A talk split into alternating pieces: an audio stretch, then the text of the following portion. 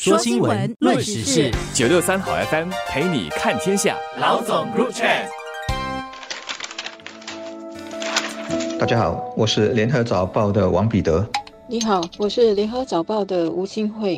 这两周，新加坡人除了关切加沙地带的局势和人道危机，也对一个叫韩非子的女网红新闻感兴趣。她被判刑了，得坐几个星期牢。这虽是小事，但也还是值得一说啊！网络上很多人把她定性为小仙女，意思是指一些自我为中心、不成熟、无法约束自己或者不讲理的美女。我也是因为这件事才懂得这个网络用语的，更贬。损的是巨婴，巨大的婴儿，同样是指大无脑的意思。这个小仙女也红到中国大陆，开始还有人为他说话，后来批判他的人越来越多，舆论几乎一面倒。我猜想，可能是因为在他们那里生活中，这样的人也是有的，也许还很多。一般人拿他们没办法。现在有一个在新加坡碰到了铁板，因辱骂医护人员和保安，最终被惩罚，觉得有点解气。当然，也可能是对新加坡的法治观念或者公务人员的行事作风相当认可，便都站在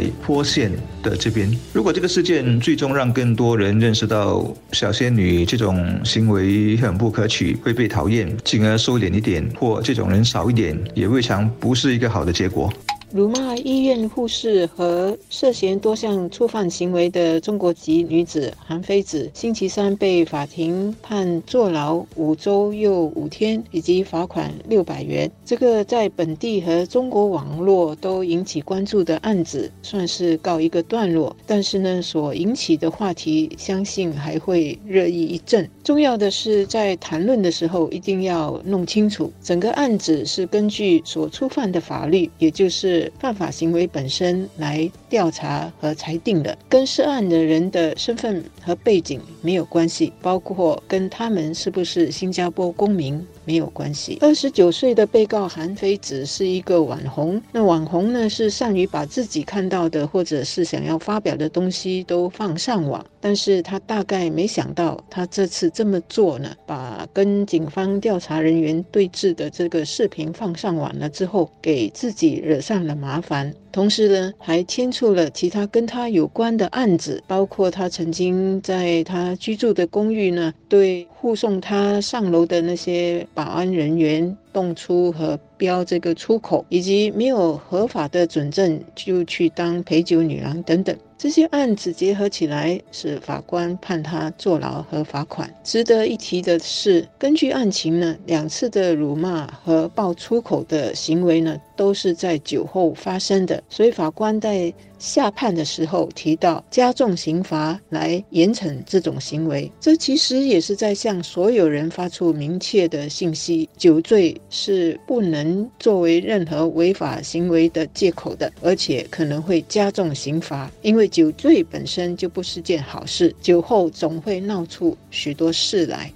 我个人其实还有点同情他的，一是觉得一个人修养不够却又不自知，是挺不幸的。希望他在监狱里痛定思痛，经一事长一智，能自我提升一些。二是一个人在国外惹出的事，落得坐牢的下场，也是不幸。当然，有人会说是活该，这点我同意。只不过还有第二层的惩罚，就是他在社交媒体上还受到许许多多人的啊揶揄和攻击，这种。身败名裂，或者说所谓的社会性死亡的代价，估计是要比坐牢、罚款以及不能再回来新加坡等等更高出许多，甚至都超过了。我们常说要给别人第二次机会，但我不知道他有没有。第三是关于身世，他说亲人中有三人患癌，所以必须赚钱帮忙，其中一人还是癌末，回去时不知道是否还见得到，这也值得同情。可惜他之前在被调查员问话时。以及庭上的说法一直给人有隐瞒、不坦诚的印象，所以诚信多少有点问题，不知道该不该相信，或者要相信几成。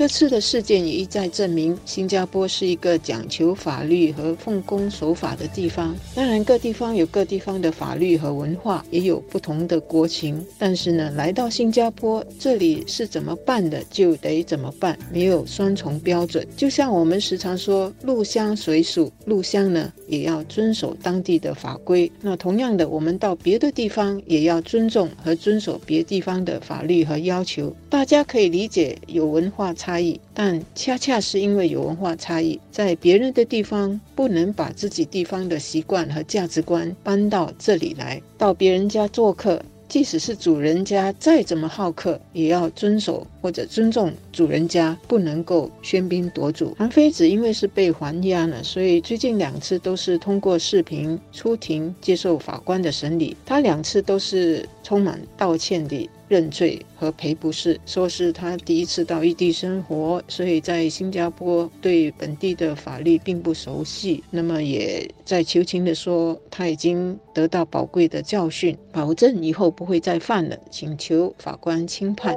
最后必须提醒：一个人这副德性，不等于一群人这副德性，千万不要一竹竿打翻一船人。意思是。中国人也有文雅、善良、明事理的。同样的道理，我们本地的人当中也有霸道、喜欢胡搅蛮缠，或者靠着自己有钱有权势就要欺压普通员工的。医护人员受到肢体和语言暴力对待的个案也一直都有。只是本地人多少懂得这里的公权力的情况，知道不能动不动就在大庭广众之下把这些很恶质的东西表现出来，或者拿到社交媒体上播放罢了。扩大来看，任何事物无不如此。像犹太人当中有同情和支持巴勒斯坦人的诉求的，在巴勒斯坦人当中也有同意要和以色列和平共处的。任何群体里都有好人坏人，有高尚的和有低俗的，对任何的事情也都有赞同或反对。所以啊，拒绝刻板印象，不沦于偏见和歧视，